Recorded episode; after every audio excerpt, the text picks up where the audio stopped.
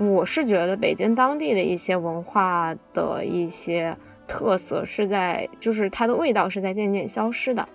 或者说，不仅仅是北京，整个中国 都是这样。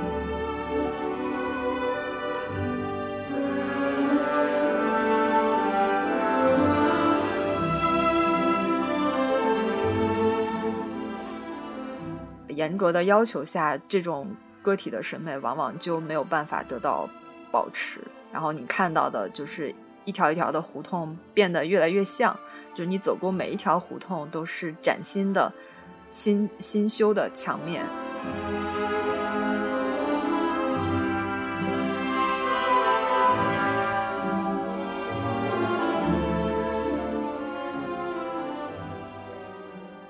Hello，大家好，欢迎收听北海怪兽，我是最近在北京又再次冷得瑟瑟发抖的肉饼。今天呢，我请来了我的一位好朋友，我和他呢是因为喝咖啡认识的，他的名字叫做啊喵喵。先让喵喵来给大家打一下招呼吧。Hello，Hello，听众朋友们，大家好，我是肉饼君的朋友喵喵。其实我已经在北京很多年了，从本科到研究生，在研究生的时候。因为我们有一个科研的项目是在北京的二环内的，就是离二环的什刹海胡同那一片很近的地方，所以经常要从学校来到这个区域。然后在做完了正经事之后呢，就有一些小小的时间可以在周围溜达一下，就逐渐的熟悉了这个区域。刚刚你也讲到了，其实我们这一期是想来一起聊一聊北京中轴线。我最近也是。下半年的时候，关注到一个叫做“帝都会”的一个公众号，然后他在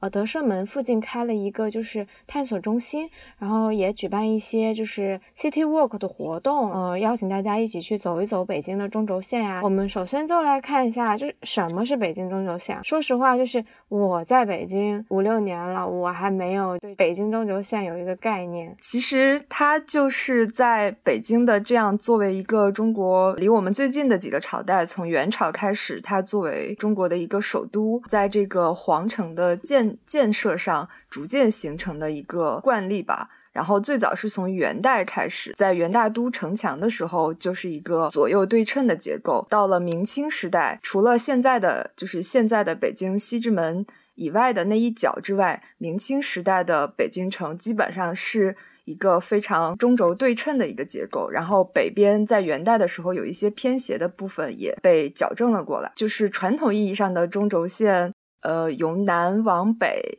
依次是永定门的箭楼、永定门的城楼、天桥、正阳门。就是现在前门那一带，正阳门的箭楼，正阳门的神武门之后，就是景山以及景山上面的北京中轴线上的一个制高点。再往北就是地安门，然后地安门后的万宁桥，再到北边就是钟鼓楼。然后这基本上就是一个传统的中轴线的上面的一些地标，它主要也是分布在那个北京现在的二环内，就是以前的那个。皇城工程的一个范围内啊，就是说实话，你这么一介绍，我的脑海中真是毫无概念的。呃，怎么说呢？就是你说出的这个。嗯，很多的地点啊，我好像平时只会在坐地铁的时候经过，就是它报站的时候报一下，但是就是具体很多地方其实我是没有去过的。那如果我们要去北京中轴线一日游的话，我们应该怎么去游览呢？现在的话，因为就是一些现代的建筑规划的原因，它并不是完全连通的，可能在有一些地方你需要有一个绕行，呃，从天安门到前门这样的一个距离，现在就是你需要从天安门广。广场的两边，十四号线好像东边有一段，西边有一段，中间还没有连起来。但是十四号线的其中有一站叫永定门外，顾名思义，就就是在永定门的外面的一站。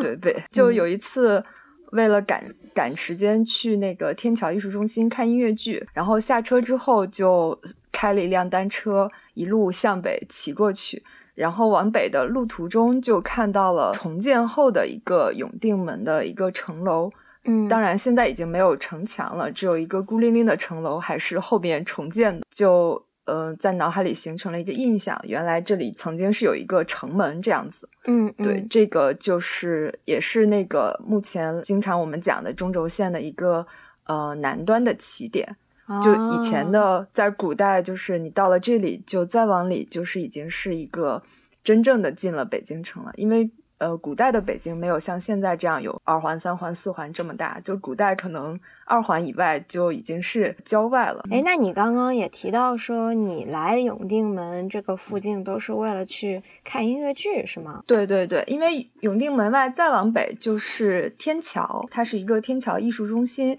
然后经常会有各种的。话剧、音乐剧，甚至多种多样的一个，嗯，呃，舞台艺术的一个演出，都有什么音乐剧？之前你看有演过、看过的？第一次知道天桥艺术中心的时候，就是在这个艺术中心经过一个重建，就是建的规模非常大、非常现代化之后，它第一次在中国进了那个英国的英国西区的那个剧院魅影，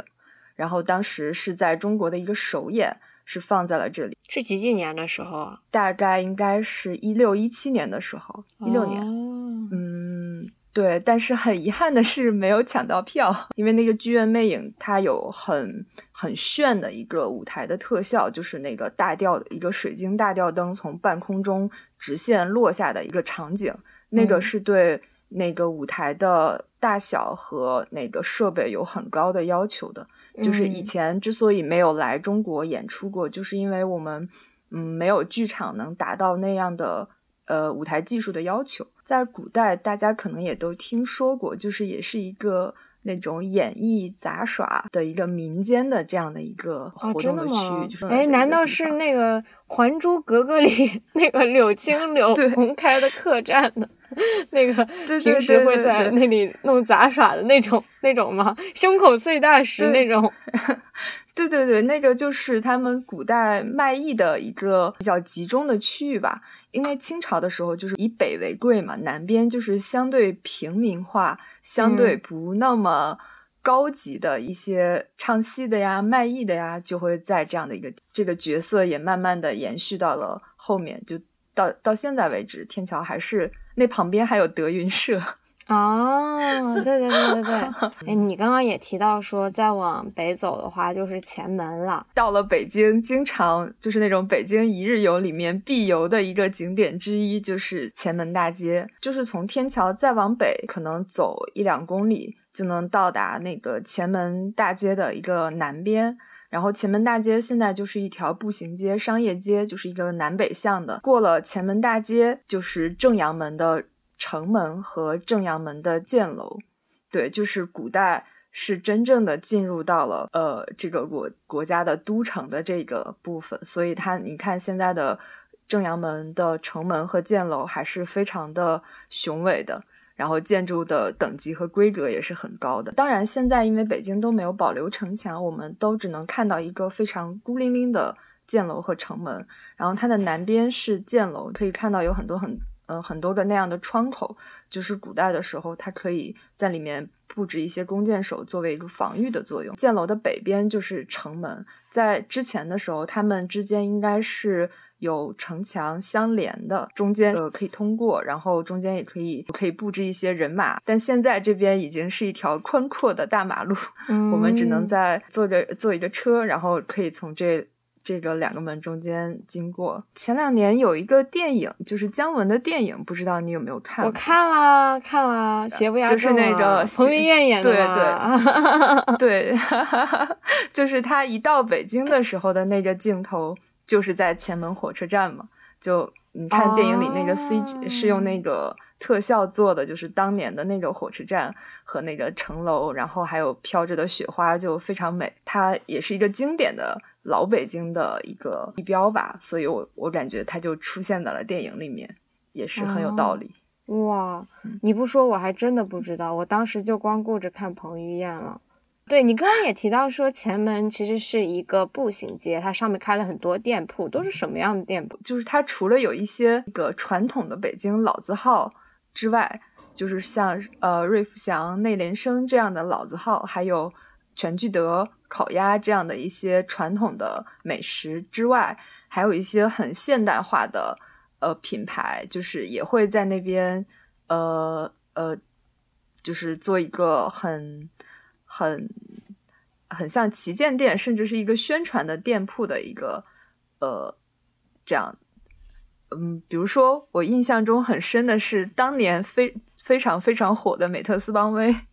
在在前门大街的南边就有一个两三层楼高的一个像旗舰店一样，然后还有那个一些快消品牌，像 Zara、H and M 也在那边有非常大的，就是那种几层楼的一个旗舰店的一个配置，然后还会有一些钟表、珠宝的品牌。嗯，然后除了这些比较高端的之外，嗯，还有一些非常非常亲民的，就是呃一些像卖一些糖葫芦啊，北京一日游的那个里面就呃一般一般都会出现在这个地方，因为它是个开放的商业街嘛，又又不用你单独买门票，然后它的品牌和个店铺也能满足大家老老少少不同年龄段的不同的兴趣。那我们再往北走了呀？正阳门的北边就是我们大家最熟悉的，几乎每一个来过北京的人都去过的天安门 和故宫。你你有去过天安门看过升旗吗？我大一的十二月三十一日去过一次，那次把我冻的，我就再也不想再去了。我觉得大家可能都是只有在。本科的本科，甚至就是一二年级的时候，才会有这种勇气去天安门跨年，或者是去天安门看那个十月一号早上的升旗。就你只能看到人人人人，而且我还就是矮，是吧？我就根本目之所及只有别人的这个身体。一个最新的 tips 就是现在进故宫不能从天安门这边直接穿过去了。就是现在要从东华门故宫东边的一个路进去。我我九月份的时候还刚刚去了一次故宫，因为今年刚好是故宫的那个丹城永驻六百年展。一进故宫的午门以及午门相连的东西燕翅楼上，然后有三个展厅，分别从明清和近现代，然后回顾了故宫这六百年的一个。呃，辉煌灿烂的一个历史，还是挺值得去的一个展览。故宫里面，它的里面其实也是沿着中轴线建设的。它里面的就是三大殿：太和殿、中和殿、保和殿，包括它后面的，呃，这个就后面的御花园啊，这一些也都是在整个中轴线的一个布局上的。然后它左右两边的东西六宫也是中轴线为那个轴，然后。对称分布的有一个很特别的经历，就是有一次我去故宫的时候，已经快接近它五点钟关门的时间了，是故宫人非常非常少的一个时刻。这个时候在故宫里面游览，当然是一边游览一边往出口去的，呃，那样一个过程，有一种就是能够近距离安静的，呃，欣赏这座宏伟的宫殿的机会，所以很推荐，如果以后。朋友们有机会去故宫的话，可以晚一点进，然后这样就可以在关门的时候欣赏到一个人非常少的故宫。好的，我就择日就去试一试。我们现在的故宫都是从南边进，北边出嘛。我记得我本科的时候，就是还是可以从北边进，但后来就是为了控制客流，就只能南边进，北边出。然后所以就大家呃游览完了故宫之后，都会从。呃，北边的神武门出来，然后出来了之后，就可以看到对面的景山，然后景山公园也是一个非常推荐的一个景点。虽然它是一个门票只要两块钱的公园，真正的好东西都是不要钱。对，就是。现在故宫，因为它需要预约嘛，比如说我临时来，我临时想去，但是我已经约不到那个当天或者未来几天的游览门票了，好像是一天限八万张，或者是说我的时间很紧，我没有一个足够长的时间去游览故宫，但是我又想领略一下，呃，故宫的那个呃景色，然后这个时候我就非常推荐你花两块钱。来一下景山公园，买了不吃亏，买了不上当。因为景山公园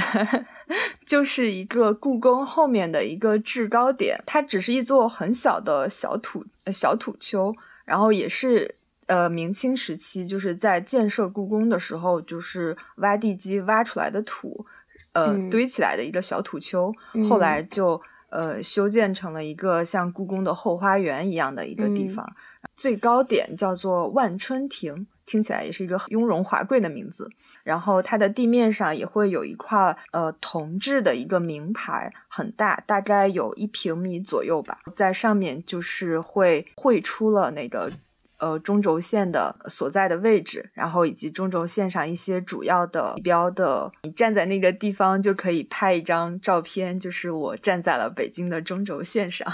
然后从这条中轴线上，你向南边就可以俯瞰整个故宫。当然，要在呃能见度比较好的情况下，你才能看到一个比较清晰、多细节的这样一个故宫的全景。然后向东边就可以看到东三环的那个 CBD 的那个建筑群，就是国贸啊，然后那个呃中国尊那个区域。向西边就可以看到北海的那个很著名的白塔。我记得去年北京有一次下了大雪，然后我就无心学术了，先去了颐和园，又从颐和园各种换乘到了景山公园，就是为了去看一眼那个被雪覆盖的故宫。然后拍了一张照片，很文艺的写上了一下雪，北京就变成了北平。然后在朋友圈收到了无数的赞啊！我看到我看到那个照片了，我记得你这条朋友圈，因为怎么说呢，你两个“北平”两个字还真的是挺打动我的，就是想起小时候或者是以前看的一些比较老的关于北京老北京的电影啊、文章啊。当你说到“北平”两个字的时候，还是会有一些文化气息在，我感觉。提到了北平，就大家的思绪好像就都回到了民国那个时候啊，对老舍呀、鲁迅呀、张哎张爱玲也也有吧，就是那个那个时代，对，还是那个很完整的胡同啊、四合院啊的那样的一个街景。哦，这里我就又想到了《邪不压正》里面，就是他们呃重建出来的那一片，就是北京灰色的。呃，胡同的屋顶。不过，包括这几年，其实也有很多就是旧胡同改、老胡同改造计划，然后会把一些四合院就是改造成一些比较新式的一些空间，然后也会去充分的利用它那个天台的一些设计去，呃，有一些新的发挥。就比如说我之前去的那个光电实验室，它就是弄了一个呃石头柱的一个小。楼梯，然后到顶上的话，就是你是可以去看到你周围的一个胡同的景象的。附近就是那个后海嘛，所以其实它那边的风景也是很好的。是的，是的，就是从景山再往北边，就到了一个天安门，然后后海、什刹海这个区域，就有很多你说的这样的经典的这种。胡同的建筑这几年也是，就是因为那边的老的居民都还在嘛，所以说也是有一些项目就帮助他们在这个老的老的那个基础上做一些比较现代化的一些改进，就是让他们住的也舒服，同时也尽量的保留这个胡同的一个原貌。在景山公园的北边就是天安门大街。嗯，然后是这个天安门内大街是一个非常跟吃相关的一个地方，在这个天安门内大街和天安门外大街南北相接的这样一个路口，西南角就是老字号的秋丽香，然后卖各种干果炒货，然后一到秋天就会出现一大堆人在排队买那个糖炒栗子，对，然后它的西北角就是。峨眉酒家也是那个一个国营的聚德华天旗下的一个老字号的饭庄，它的那个宫保鸡丁很有特色，呃，有机会可以尝一尝。这个路口的东北角就是一家正宗的，不是假冒的鲍师傅，就是他的肉松小贝曾经是火遍了呃各种社交媒体嘛，然后所以我以前去这边的做项目的时候都会去买，然后还会给朋友办公室的。同学代购肉松小贝，但是很遗憾的是，这家这家鲍师傅已经因为那个整治开墙打洞已经关门了，所以我已经很我也很久没有再吃到肉松小贝了。这个清华附近就有啊，五道口有一家。哎，那家是真正的鲍师傅吗？应该是吧，挺挺挺正宗的。就是看天天长排着非常长的队伍，我觉得应该是真的。下次如果我去五道口的话，可以去尝一尝你说的这个鲍师傅，跟我印象中的味道是不是还是那样？那个地安门的东边是不是就是南锣鼓巷呀？这一块就也还挺对称的，东边。不远就是南锣鼓巷，然后在地铁八号线上就有一站，就是南锣鼓巷站。天安门路口的西边，然后就是什刹海的前海，然后那边有一个有一个牌坊，写着荷花市场。我记得那个荷花市场上，就是会有很多老人在那边活动吧？就除了游客之外，对，因为那边还保留了本地的居民呃老的那个胡同和建筑，所以就是那些居民们晚上还会在这边。就像一个健身游乐的一个场所，然后我在那边就见识到各种中西合璧的才艺展示，然后像什么京剧也有，歌剧也有，然后有跳交际舞的，还有跳大绳的，我都曾经在这片市场碰到过，是一个很有生活气息的地方。从荷花市场进去就是。我们熟悉的就是什刹海的那一个区域，经常会去到什刹海那个那附近吗？有没有关于那附近的特别的？就是基本上我每个朋友来，或者我平时自己一个人，我都会喜欢去什刹海那边去逛一逛。我记得去年疫情前回家的。就当然那个时候我还不知道疫情啊，就是去年年底回家的前一天，我一个人跑到鼓楼那边有一家古着店去买了一件衣服，然后我还去什刹海 附近逛了一逛，然后冬天的时候那边不是会结冰吗？然后有一些嗯滑冰啊滑冰场，然后没结冰的地方我还看见有那个老人在那边冬泳。就是那种，呃，我看着就感觉自己的下巴都要冷掉了的感觉，瑟瑟发抖。对对对，我我也曾经遇见过。对啊，非常佩服这些大叔。我记得那边会，就是路边会有一些小摊贩，他们会卖那种小玩意，就是那种木质的，然后可以，呃，用橡皮绳弹起来，然后就是。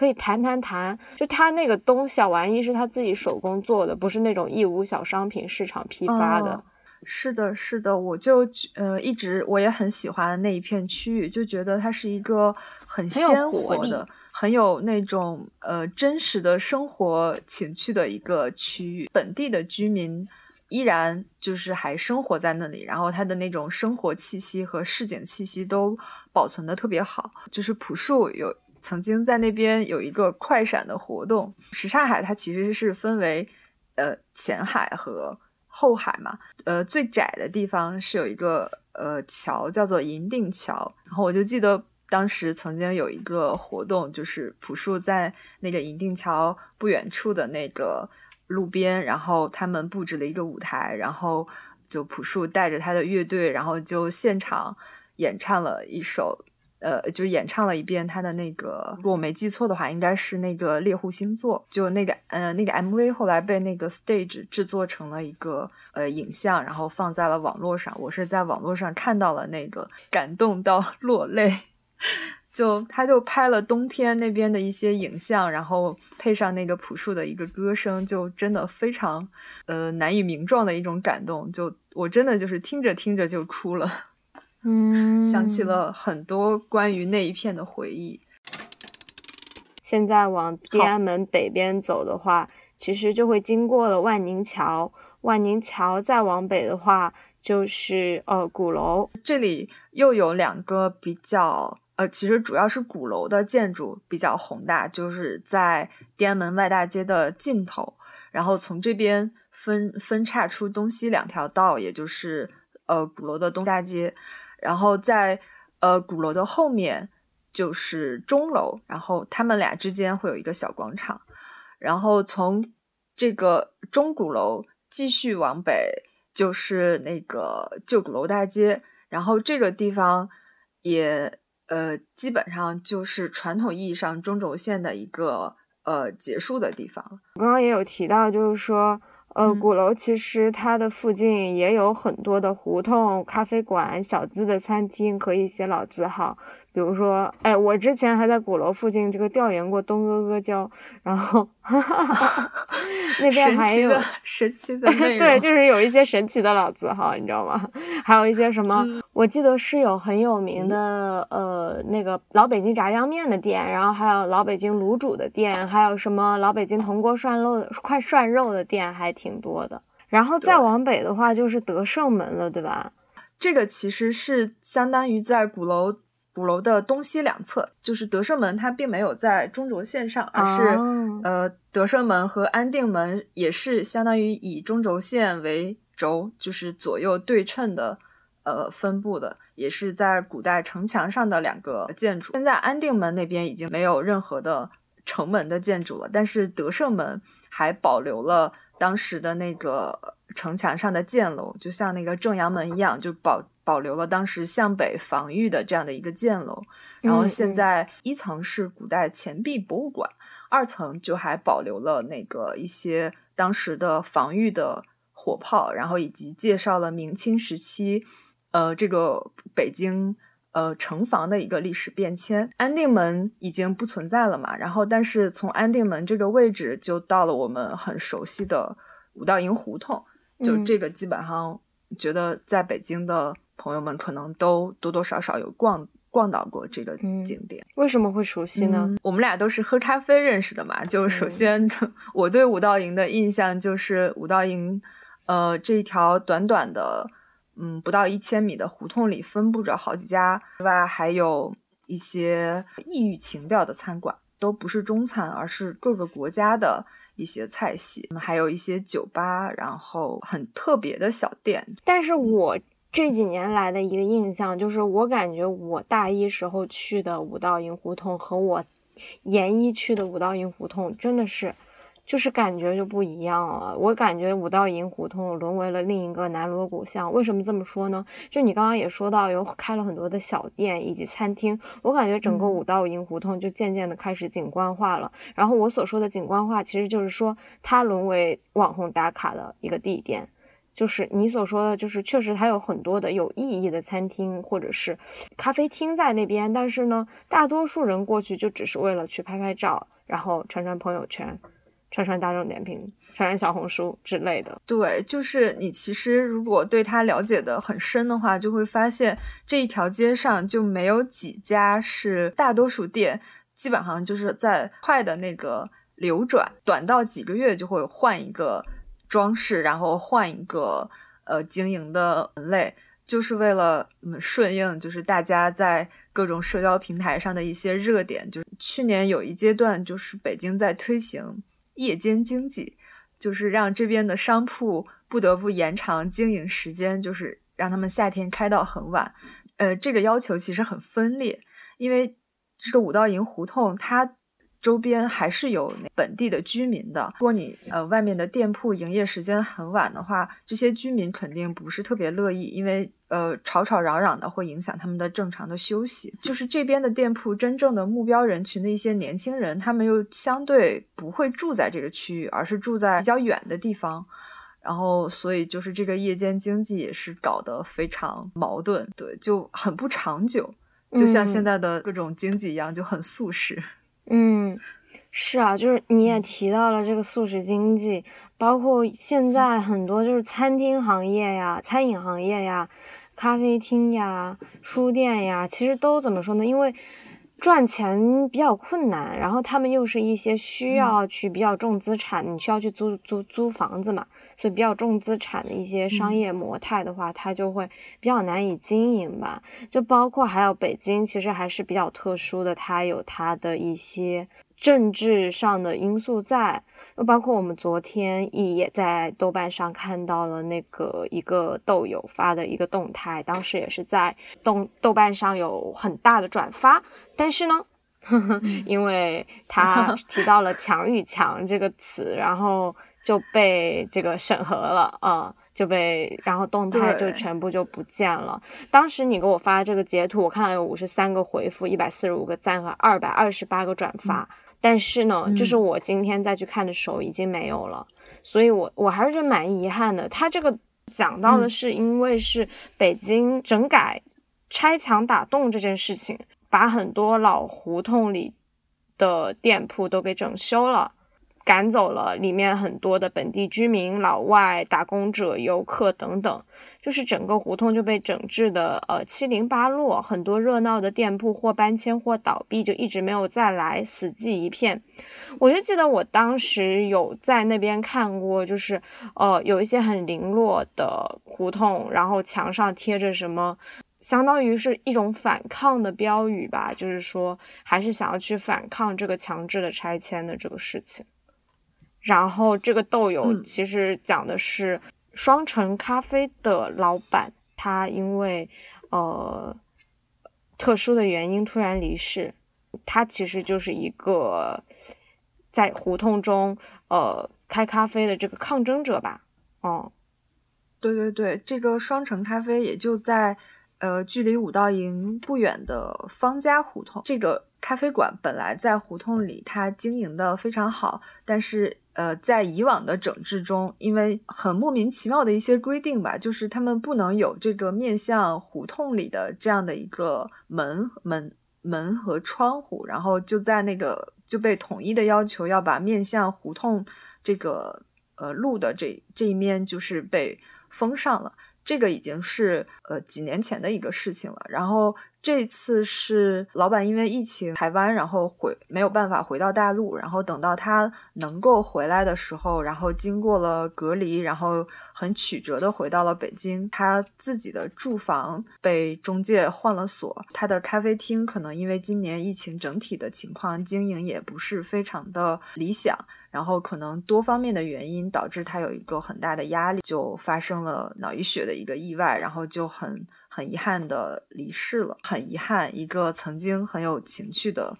呃咖啡馆，一个曾经很有追求的咖啡馆的老板的故事，就在今年这个冬天就戛然而止了。其实。它只是最近知道的这样的一个例子，在刚刚我们讲过的中轴线的旧鼓楼大街上，曾经也是有很多家像双城咖啡一样的咖啡馆，在整治之中，一夜之间，他们全都被要求关门，或者是要求把面向沿街的这个窗户和墙都砌上。于是，等你，呃。你前几天去的时候还在这里喝了一杯暖暖的热美式，然后你下一次去的时候，整个面向街边的窗户和墙都被砖砌上了，并且刷上了就很粗糙的那个水泥印记，留下了一个很丑很丑的灰色的墙面，失去了往日的一个活力和生机。对于你作为一个爱好去这些地方去探访，比较有一些城市呃文化生活的人，你觉得会生活上有什么样的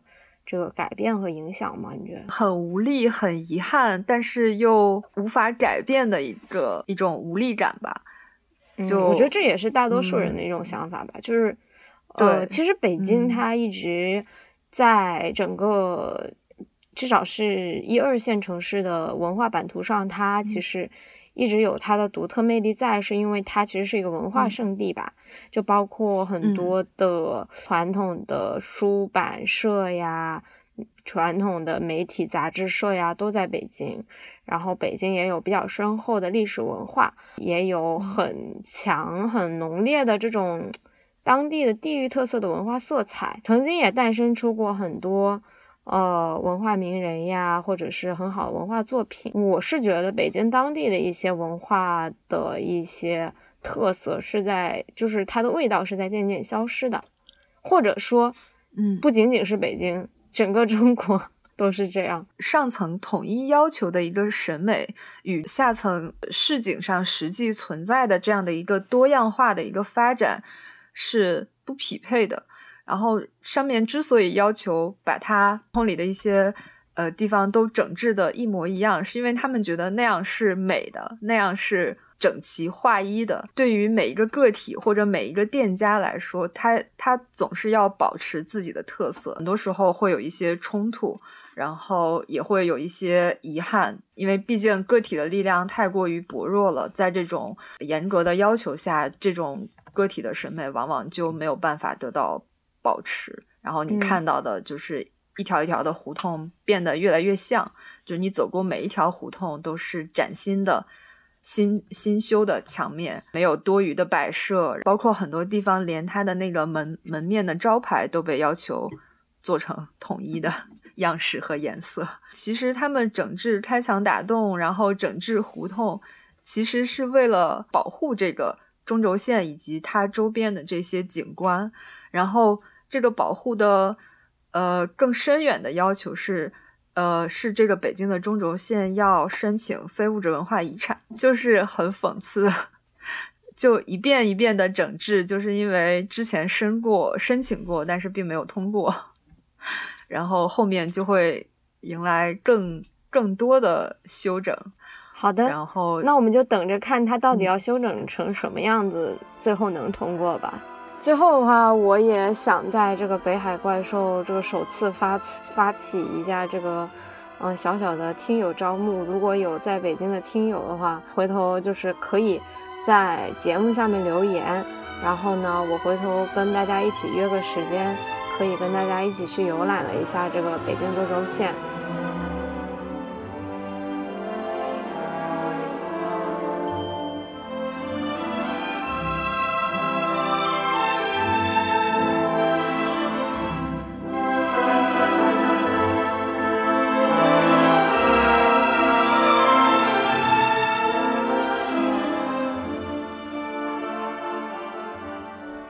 在苹果播客、小宇宙、喜马拉雅、网易云音乐收听我们的节目。